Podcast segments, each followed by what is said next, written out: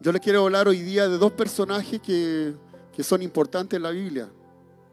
El primero es el profeta Elías. Y ahí le voy a pedir que a producción a ver si me ayuda con Primera de Reyes 19, versículo del 1 al 5. Por favor. Porque si no lo pone, ahí está. Y dice, Acab dio a Jezabel la nueva de todo lo que Elías había hecho y de cómo había matado a espada a todos los profetas. Versículo siguiente.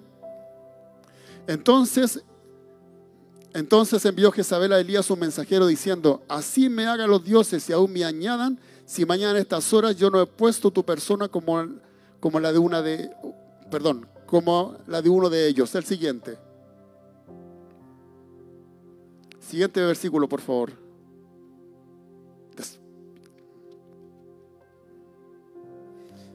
Y ahí quedó la predicación. Nos vemos la próxima semana. Dios les bendiga. Ya, lo voy a buscar acá.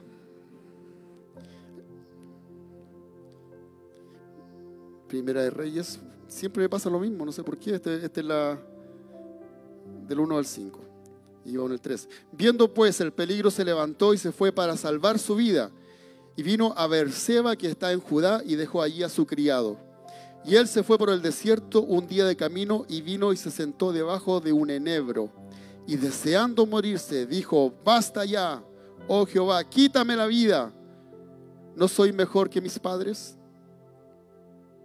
Y echándose debajo del enebro, se quedó dormido. Y aquí luego un ángel lo tocó y le dijo, levántate y come. Quiero comenzar con esta parte. Nosotros todos, todos nosotros sabemos la historia de, de Elías, un hombre de autoridad, un hombre de fuego, que sus palabras se convertían en fuego. En una parte de la Biblia, en Segunda de Reyes, dice que eh, lo mandó a buscar eh, el rey Ocosías, porque había una sentencia en contra de él. Y anduvieron buscando al profeta para que soltara un decreto en favor de él. Y va uno de sus capitanes con sus 50. Y dice, mientras Elías estaba en un monte, viene y le dice, Elías, el rey te manda a buscar. Elías, hombre de Dios, el rey te manda a buscar. Y él le dice, si yo soy hombre de Dios, que caiga fuego sobre ti y tus 50. Cayó fuego. Ahí quedaron todos calcinados. Después enviaron, enviaron a otro capitán con otros 50. Y así pasó lo mismo, exactamente lo mismo. ¿Qué autoridad tenía ese hombre de Dios que mató o degolló a 50 profetas de Baal y 450 de, de Acera. Era una autoridad que Dios puso sobre él y reconocido en el ambiente. Pero no hizo más que una mujer que se llama Jezabel soltar un decreto de muerte en contra de él. Y lo único que él quiso es arrancar. Dice acá, entonces Jezabel, entonces envió Jezabel Jezabel a Elías un mensajero diciendo, así me hagan los dioses. ¿Cómo puede ser más importante los dioses del hombre que el Dios verdadero por el cual se había movido Elías? Y escuchó ese, rumor. Y dice en el versículo 3, y corrió y, se levantó para salvar su vida y vino a Berseba, que está en Judá. ¿Sabe que buscando el significado de Berseba, quiere decir siete pozos. Los pozos ustedes saben que son contenedores de agua. El agua es vida. El número siete, el número perfecto de Dios. Dejó todo lo que escuchó para correr y también arrancó de los pozos de vida. O sea, de todo lo que Dios le estaba entregando, de la perfección de Dios, Él arrancó para salvar su vida. Después dice, y él se fue por el desierto un día de camino y se sentó debajo de un enebro. Muchos hablan del que enebro es una planta abortiva. Dicen, oh, él abortó lo que Dios tenía para él por el miedo. Pero va un poquito más allá. Usted sabe que el enebro no solamente es malo, el enebro tiene propiedades. El enebro es antiespasmódico, es carminativo. Eh, Antiespasmódico significa lesiones musculares, espasmos. Carminativo quiere decir que expulsa gases. Antiséptico, elimina infecciones diurético, ayuda a la orina y muchas cosas más que propiedades que, puede, que tiene el enebro. Pero sin embargo, con lo que Elías traía en el corazón, él lo único que quería era tirarse en el enebro deseando la muerte. Dice, él fue por dice, y echando debajo del enebro se quedó dormido y aquí un ángel le tocó y le dijo, levántate. Un, un cristiano, un hombre de Dios, usado por Dios o no usado por Dios, lo único que no debe hacer es desear algo que no te conviene, como por ejemplo Elías. Porque no solamente eh, Elías era un hombre usado por Dios, fue un referente y muchos lo usan como referente en la Biblia. Elías, hombre de Dios, hombre de fuego, hombre que se levantó, hombre que mató a los 450 profetas de Baal y de Acera, 800 en total. Un hombre de mucha autoridad. Un día mi papá, está, mi padre espiritual estaba, estaba predicando sobre, no me acuerdo mucho de la predicación que hizo en esa ocasión, pero él habló de la autoridad de la oración de Elías. Nunca se me va a olvidar, nunca se me va a olvidar. Él dijo, alguien ponga un cronómetro. Y él soltó la oración de Elías. Total de la oración de autoridad 24 segundos. Y después de esa oración de 24 segundos cayó fuego sobre el altar quemando todo y lamiendo el agua.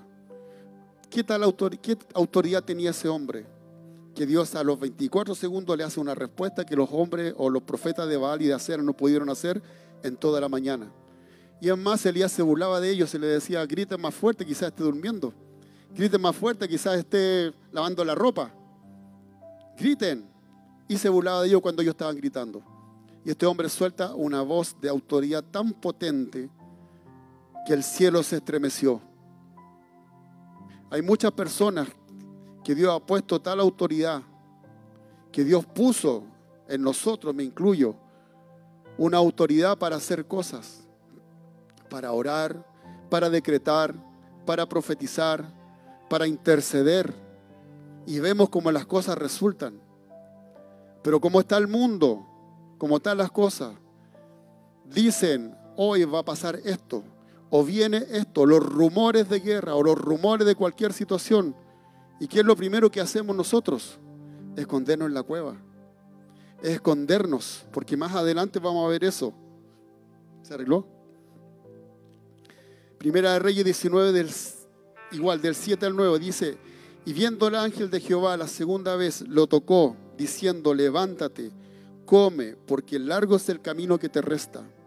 Y se levantó pues y comió y bebió y fortaleció con aquella comida y caminó cuarenta días y cuarenta noches y allí se metió en una cueva donde pasó la noche y vino la palabra de Jehová, el cual le dijo, ¿qué haces aquí, Elías? Después que el ángel le ordenó que comiera, imagínense la comida que le dio el ángel. Ese hombre estaba moviéndose en lo sobrenatural, en lo sobrenatural, pero extraordinariamente. El ángel le dio una comida que le duró 40 días y 40 noches. Porque dice que comió, 40, comió y caminó 40 días y 40 noches. No descansó hasta llegar al monte de Dios, que es el monte Oref. Yo cuando estaba leyendo eso me imaginé que iba a llegar, se iba a levantar los brazos, iba a declarar grandeza, iba a todo, iba a comenzar a profetizar. Pero no, lo primero que hizo fue esconderse a la cueva. Y dice que pasó la noche. Y ahí pasó la noche. Muchos de nosotros quizás estamos en la cueva. Quizás estamos esperando una palabra de Dios cuando Dios te habló en todo el camino. Porque la Biblia dice en Hebreos capítulo 2 que los ángeles son espíritus ministradores al servicio de los que heredarán la salvación. Y eso es lo que estaba haciendo el ángel con Elías. Lo siguió 40 días, lo impulsó, vamos, no te pares, adelante. No importa lo que diga Jezabel, Tú eres el hombre de Dios, el que Dios levantó en este tiempo, para que no pase lo que tú estás sintiendo en tu corazón. Sin embargo, Elías cuando llegó a Oref, lo primero que buscó una cueva para esconderse. ¿Cuál es tu cueva? ¿Cuál es tu depresión? ¿Qué te dijeron que hicieron que tus fuerzas drenaran? Quizás una mala noticia de enfermedad. Quizás una, una mala noticia de que te van a embargar. Que el trabajo dura hasta cierto punto que ya no sabes qué vas a hacer. ¿Cuál es tu mala noticia? ¿Cuál es tu noche? Porque ahí dice que Elías se escondió y pasó la noche, pasó su noche. ¿Cuál es esa noche para ti? ¿Qué es lo que necesitas que Dios haga en tu vida? ¿Cómo, cómo logramos que salgas de esa cueva? Porque este es un mensaje que Dios puso en el corazón. Dios puso el mensaje para que tú salgas de esa cueva, para que comiences a avanzar, para que avances y no seas el mismo de siempre. Después dice,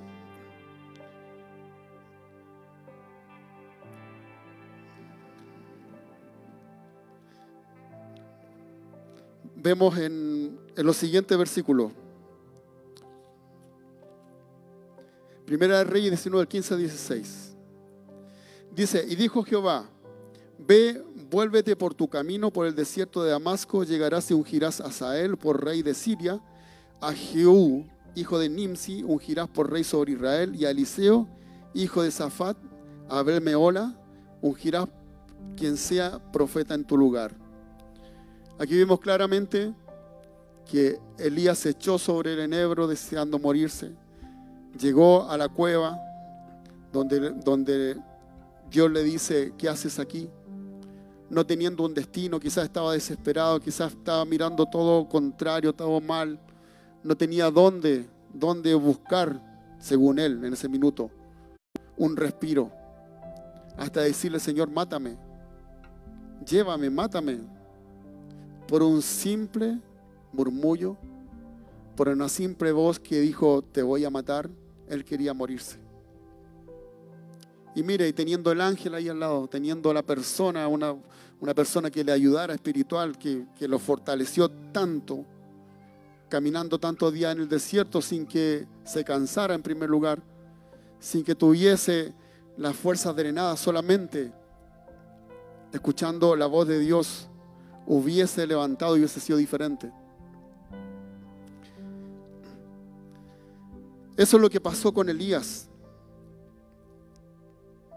Al final,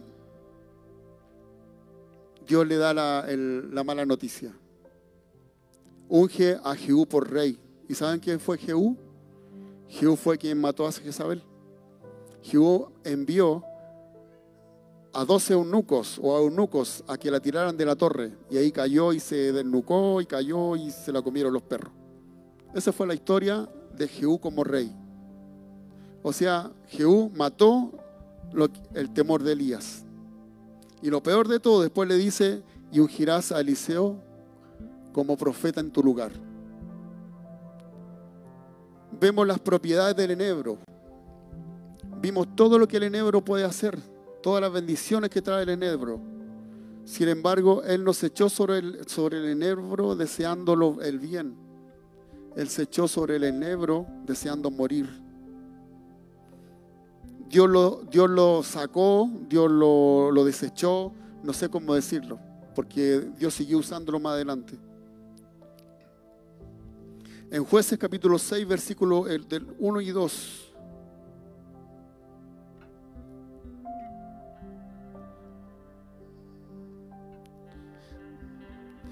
Dice, los hijos de Israel hicieron lo malo ante los ojos de Jehová y Jehová los entregó en mano de Madián por siete años. Y la mano de Madián prevaleció contra Israel y los hijos de Israel por causa de los madianitas se hicieron cuevas en los montes y cavernas y lugares fortificados. El pueblo de Israel en ese tiempo hizo lo malo ante los ojos de Dios. Por lo cual, tal como dice ahí, Dios lo entregó a los madianitas. Nuevamente vemos al pueblo de Israel escondiéndose en cuevas. Nuevamente vemos al pueblo de Israel haciendo lo malo delante de los ojos de Dios. Pero siempre Dios tiene misericordia y envía un Salvador. Envía a alguien que los liberta. En este caso fue Gedeón. Claro que salió medio por fiadito Gedeón en un principio, pero después se levantó y, rescató al pueblo de Israel. Esto es lo que, lo que Dios hace con nosotros. Dios primero nos pesa, Dios primero nos prueba. Dios después va viendo el desarrollo nuestro en el camino y después nos da asignaciones. Por eso es necesario estar alineados al corazón de Dios en este tiempo. ¿Qué es lo que Dios está diciendo en este tiempo? Levántate, sé fuerte, sé fortalecido en la palabra. En esta casa están soltando constantemente palabra de vida, palabra en la cual tú debes levantarte y ser el hombre de Dios o mujer de Dios que Dios quiere que seas. En Salmo capítulo 8, versículo 3 al 9. No sé si lo están poniendo.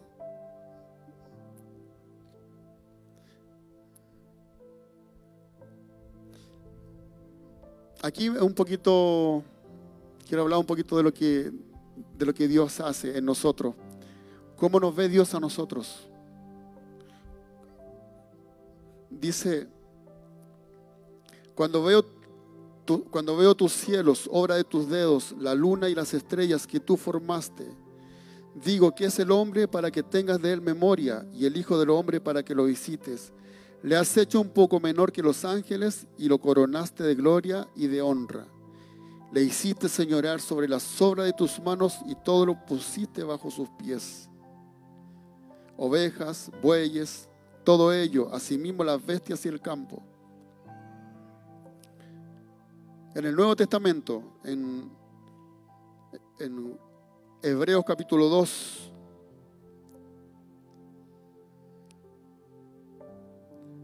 dice el versículo 6, pero alguien testificó en cierto lugar diciendo, eso se refiere a Salmo capítulo 8, ¿qué es el hombre para que te acuerdes de él? o el Hijo del Hombre para que le visites. Le hiciste un poco menor que los ángeles, le coronaste de gloria y de honra, y le pusiste sobre la sobra de tus manos. Todo lo sujetaste bajo sus pies. Por cuanto le sujetó todas las cosas, nada dejó que no sea sujeto a él. Pero todavía no vemos que las cosas le sean sujetas. Hace unos años yo tuve una experiencia con este versículo bíblico. Génesis capítulo lo noté más atrás, no. Hace unos años yo tuve una experiencia con, esta, con este versículo. Estaba leyendo la Biblia y, cuando llego a esta parte donde dice, pero vemos que aquel ángel fue un poco menor que los ángeles, perdón, dice, todo, en el versículo 8, todo lo sujetaste a sus pies porque en cuanto le sujetó todas las cosas, nada dejó que no sea sujeto a él. Pero todavía no vemos que las cosas le sean sujetas. Cuando vi esa parte donde dice, pero todavía no vemos que las cosas le sean sujetas, yo vi al Espíritu Santo que, hizo, que bajó los brazos y, y bajó la cabeza. Como diciendo, estoy no decepcionado, pero aún espero que, ellos entiendan que Dios puso todas las cosas bajo nuestros pies. Todas las cosas, cuando la Biblia dice todas las cosas, se refiere a todo. Nombra específicamente ciertas cosas, pero cuando la Biblia dice todo, es todo. Puede ser el tiempo, el espacio, la materia, todas las cosas. Desde ese minuto algo pasó en mí. Yo dije, yo quiero hacer eso. Yo quiero seguir lo que la Biblia dice. Yo quiero ser el hombre o uno de los hombres que Dios use. Decirle al tiempo, al espacio, a la materia que las cosas deben pasar y comenzaron a pasar. Y empecé a ver que la gente se sanaba, empecé a ver palabras proféticas cumplidas, empecé a ver todo lo que, lo que Dios quería en ese minuto que, que yo viera. Hasta ahora yo veo eso. Pero tiene que haber una revelación, tiene que haber algo que te rompa el molde y eso es lo que Dios quiere soltar hoy día sobre ti. Quiere que salgas de la cueva, quiere que sepas que todo, todo lo puso bajo tus pies. Todo lo puso bajo tus pies. No hay nada que no haya puesto bajo tus pies. Así lo dice la Biblia. Y yo creo con todo mi corazón lo que Dios dice en la Biblia, así es.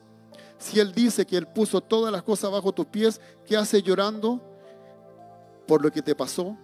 ¿Qué hace llorando por tu enfermedad cuando aquí hay sanidad? Cuando en Cristo hay sanidad, cuando en Cristo hay restauración, cuando en Él vemos cómo las cosas son restauradas día a día. Hemos visto testimonios, hemos escuchado de testimonios cuando Dios se ha movido a través de, de lo que está haciendo en esta casa. Vemos testimonios de finanzas, testimonio de cáncer sanado, testimonio de cualquier situación que tú puedas ver contraria, las vemos y Dios lo hace. Y Dios se manifiesta. Y Dios sigue haciendo milagros. Los milagros no eran de dos mil años atrás. Los milagros no eran de Jesús hace dos mil años atrás. Porque la Biblia dice que Él derramó su sangre para que nosotros fuésemos libertados. La Biblia dice en Isaías 53 que Él cargó nuestra enfermedad y Él sufrió nuestros dolores. Y también dice que por sus llagas fuimos nosotros curados. Y si Él dice en Marcos capítulo 16 que nosotros pondríamos la mano sobre los enfermos y estos sanarían, así sería también. Y así será también. Creo con todo el corazón que hay muchas personas en este lugar que tienen una carga, que tienen un dolor, que tienen amargura. Y yo quiero decirle en esta noche que Jesús es la respuesta. Para todos puede escuchar, han escuchado y han venido, y, pero a muchas personas no se le ha hecho o no se le ha revelado el nombre de Jesús. ¿Quién es Jesús? Por eso yo decía en un principio, en Hebreos capítulo 1, versículo 2, Él es heredero de todas las cosas. Heredero de todas las cosas. Y dice ahí mismo algo que me voló la cabeza adelante, porque dice que Dios hizo el universo para Él, como regalo hizo el universo para Él. Por lo tanto, todas las cosas están sujetas a Él. Todas las cosas están sujetas a Cristo. Si tú tienes algo en tu corazón, si tú tienes un deseo en tu corazón, Jesús es la respuesta. ¿Cuándo viene Jesús a la respuesta? Siempre, Mateo 14, Mateo 14, versículos 26 y 27. Dice, y los discípulos viéndole andar sobre el mar se turbaron, diciendo, ah, un fantasma. Yo me imagino todo el grito, el griterío que tenían en el, en el barco, gritando un fantasma. Y dieron voces de miedo. Pero enseguida Jesús les habló diciendo, tened ánimo, yo soy, no temáis. Pero aquí hay una revelación. Imagínense Jesús caminando sobre el agua, los discípulos todos consternados, con miedo, mirando quién, quién es ese fantasma, por qué está pasando esto. Y Jesús grita y dice, ten ánimo, tened ánimo, yo soy. Y sabe que la palabra ánimo en hebreo es aliento. Y la palabra en griego ánimo es soplo. Y la palabra yo soy es Yahweh, es Jehová. Y si nosotros a la palabra yo soy como debiese en realidad transmitirse, es sin vocales. Y Yahweh sin vocales es como, imagínense, trate de, de nombrar el nombre de Jehová sin vocales, o Yahweh, que se dice en hebreo. Es aliento, es soplo. Jesús le estaba diciendo en ese minuto, yo soy el soplo de vida. Yo soy el soplo que necesitas para vivir. Aliento de vida, restauración, nueva oportunidad, nuevo proceso de fe. Porque ahí mismo sale Pedro y la agarró en el aire. Si este es Dios hablando, dice, entonces permite que yo vaya donde tú estás. Y Jesús le dijo, ven. Eso es lo que quiere hacer hoy día contigo. Traspasarte a otro nivel de fe. Traspasarte a otro ambiente. Al ambiente donde debieses estar. Donde Jesús es el dueño de todo. Y por nosotros, la Biblia dice que nosotros estamos juntamente con Él sentados en los lugares celestiales. Por lo tanto, en este minuto estamos sentados con Él en lugares celestiales. Pero ahora es que necesitamos la herencia que se haga efectiva. Pero ¿cuál, ¿qué es lo único que tienes que hacer? Es creer, es saber que eres heredero y que todas las cosas que Él tiene para ti y todas las cosas que derramó en la cruz del Calvario se hacen efectivas ahora. Porque Él nos dejó una herencia y debemos cumplir esa herencia. Él nos dejó esa herencia. La Biblia dice, no la Biblia dice, la Biblia dice, no, es Antiguo Testamento y Nuevo Testamento. Y estos dos testamentos, un abogado podrá decir que un testamento es una herencia de una persona muerta que dejó a sus hijos, a sus herederos.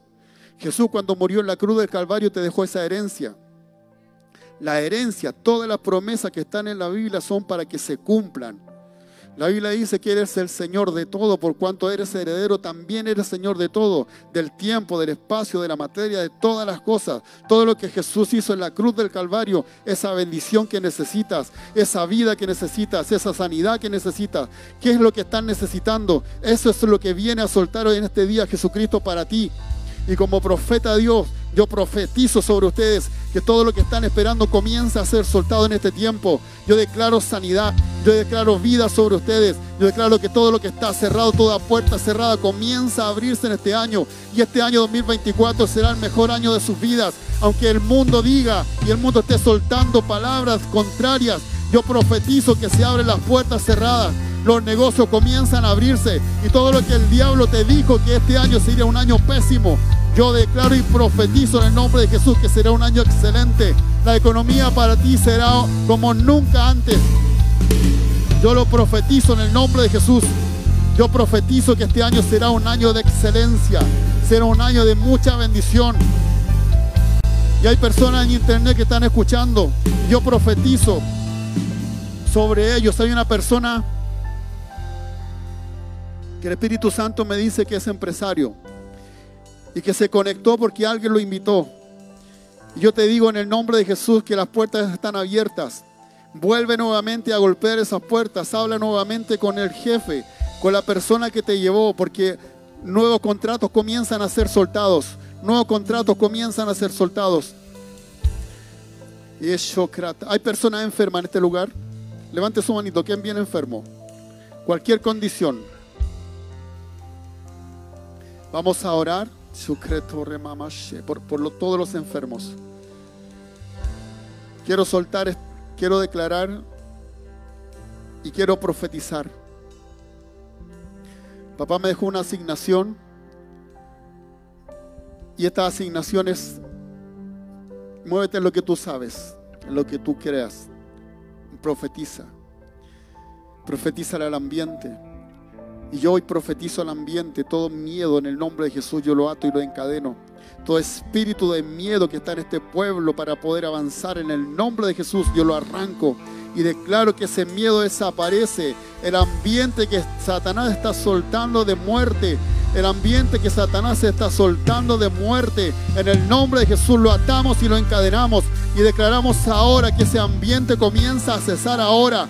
Declaramos la autoridad de Cristo en este lugar. Declaramos la autoridad de Cristo en este país. Rompemos todo argumento que Satanás haya puesto a nuestras autoridades. Toda confusión mental, toda confusión que pueden estar teniendo en sus corazones, hoy yo lo arranco en el nombre de Jesús. Y yo declaro en esta hora.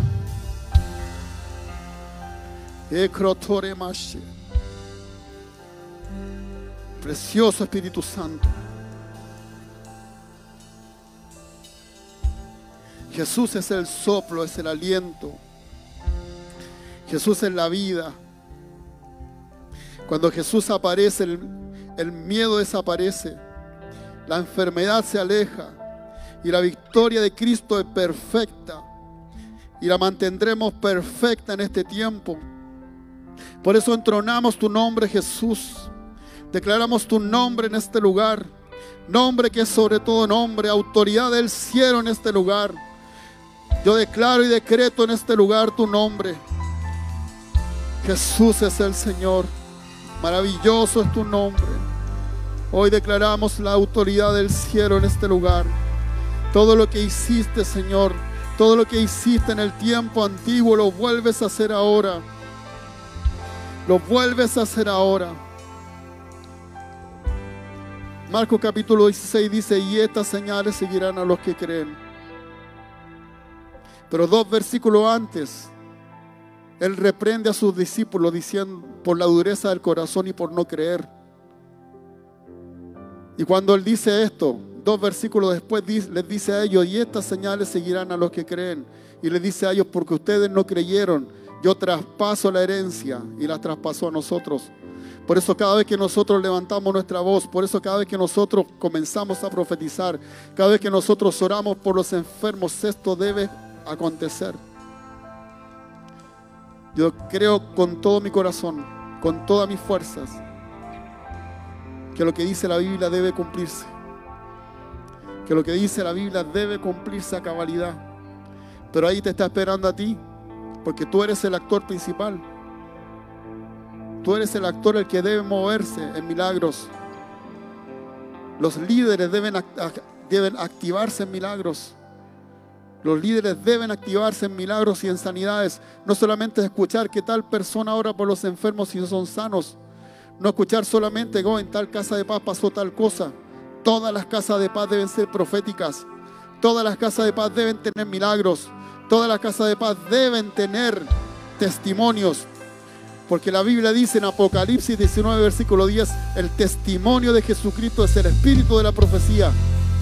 Cada vez que nosotros contamos lo que Jesús hizo, lo vuelve a hacer. Cuenten testimonio de lo que han escuchado. Cuenten testimonio de lo que Jesús ha hecho en la cruz del Calvario. Cuenten los testimonios de los leprosos. Cuenten los testimonios de lo que Jesús sanó, los ciegos que Él sanó. Cuenten los testimonios y profetizan a través de ellos y Jesús se moverá, yo se los aseguro. Cuenten los testimonios que papá ha soltado en este, en este, en este altar porque esos testimonios, si tú no tienes testimonio, cuenta los testimonios de otros, porque los testimonios nunca se van a apagar. Los testimonios siempre van a ser encendidos para que tú te muevas en lo sobrenatural. Yo estoy profetizando con esto. Yo estoy profetizando que tu casa de paz va a ser una casa de paz viva. Estoy profetizando que tu casa de paz va a ser una casa, la casa de paz más grande. La casa de paz con milagros, con sanidades,